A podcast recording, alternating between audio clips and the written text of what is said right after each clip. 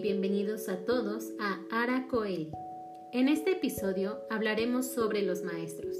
Así es, de aquellos profesionistas que hacen un gran esfuerzo para compartirnos sus conocimientos día con día. Y bueno, les platicaré un poco sobre mi experiencia como alumna con algunos maestros y me voy a basar en los temas, el método y los polos de la educación para realizar una comparación. Empezamos.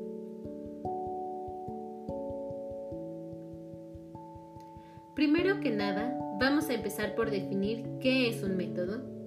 En nuestro libro de la iniciación musical del niño de Violeta Hemsey encontramos tres definiciones. La primera es que es un proceso ordenado hacia un fin preestablecido.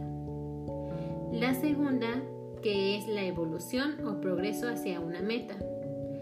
La tercera, que es un procedimiento ordenado y racional para obtener resultados definidos. Finalmente, estas tres definiciones, aunque tienen diferentes palabras, el significado es el mismo, quizá uno más completo que otro. Y bueno, aquí va mi primer comparación. Claro que la voy a aplicar a mi área de estudio que es la música. Cuando yo empecé a estudiar canto, recuerdo que empezaron por enseñarme la respiración.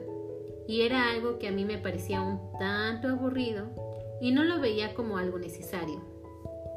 Yo recuerdo que quería saltarme ese paso e irme inmediatamente a cantar notas agudas y sacar piezas difíciles.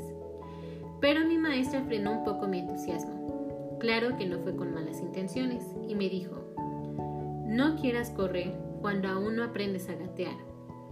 Y bueno, lo que pasa es que la respiración es uno de los elementos básicos del canto para evitar que nos lesionemos de ahí vienen otros elementos como saber colocar la voz, usar tus resonadores, etc. Pero la base de un buen cantante siempre es la respiración. Para dejarlo un poco más claro, vamos a imaginar la siguiente situación. Supongamos que es tu primer día de clases en el kinder y que lo único que sabes son las vocales, pero el maestro o maestra te pide que escribas tu nombre el cual no solo tiene vocales, sino también consonantes. ¿Crees que tendrías las herramientas suficientes para lograrlo? Es por esto que el método, debe ser ordenado y que éste vaya avanzando poco a poco hasta llegar a la meta. Aquí me gustaría citar a Corwin, quien dice que un buen método educativo ordena todas las dificultades necesarias de la materia en una progresión tal que cada una constituya un peldaño hacia la siguiente y que estos peldaños entre una y otra sean suficientemente difíciles como para estimular el esfuerzo, sin serlo a tal punto que puedan representar un obstáculo. Hasta aquí hemos visto lo que anteriormente se veía como un método, sin embargo, es necesario contar ahora con un método moderno de enseñanza. Es decir, que éste consista sí de un orden para llegar a una meta, pero adaptándolo a la mentalidad y caracteres psicológicos del alumno o, o los alumnos destinados, asegurando una transmisión directa y una completa asimilación. Creo que en muchos casos, cuando ya tienes un conocimiento más avanzado, olvidas cuáles son las dificultades por las que pasaste para obtener lo que ya sabes. Y al momento de querer transmitirlo, lo explicas desde tu perspectiva, como a ti te parece más lógico o racional. Esto pasa igual en la música. Creemos que por lógica es más fácil o sencillo enseñar los valores de las figuras rítmicas como nos enseñaron las fracciones en primaria. Que por cierto estoy segura que más de uno sufrió dolores de cabeza. es decir, empezamos por explicar lo que es una redonda, que sería el pastel entero. Después lo partimos a la mitad, el cual sería la figura blanca. La mitad la partimos a la mitad y tenemos un cuarto, etcétera. Pero lo más natural es empezar por las negras, las cuales representan el pulso de la música y es similar a las marchas.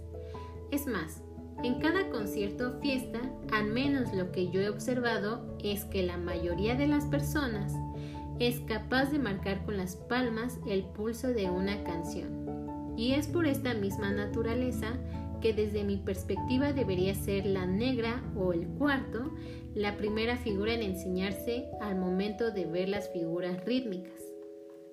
Y aquí va otra comparación. Yo salí de una universidad técnica con una carrera técnica en ejecución musical y aún así quise sacar la licenciatura. Muchos no entendían por qué y me decían que iba a ver lo mismo que ya sabía, pero finalmente decidí ingresar a la licenciatura en música popular contemporánea.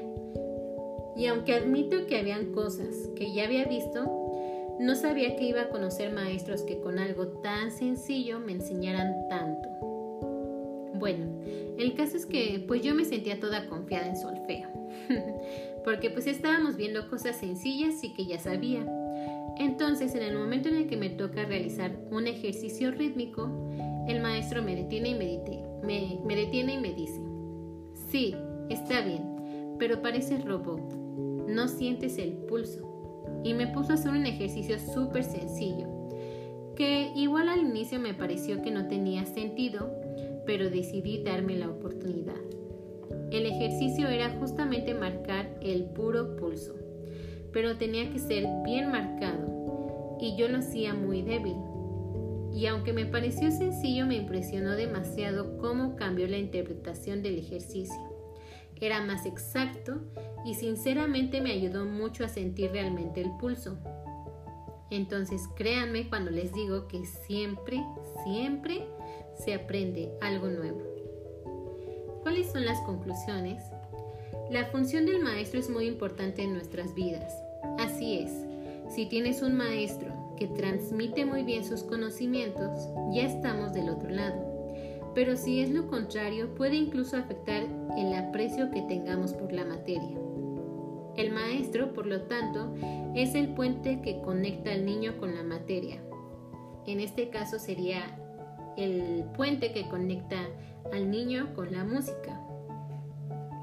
Lo ideal es que el maestro cuente con un método, o sea, un instrumento psicopedagógico, para tener un orden de enseñanza, asegurando una transmisión directa y una completa asimilación.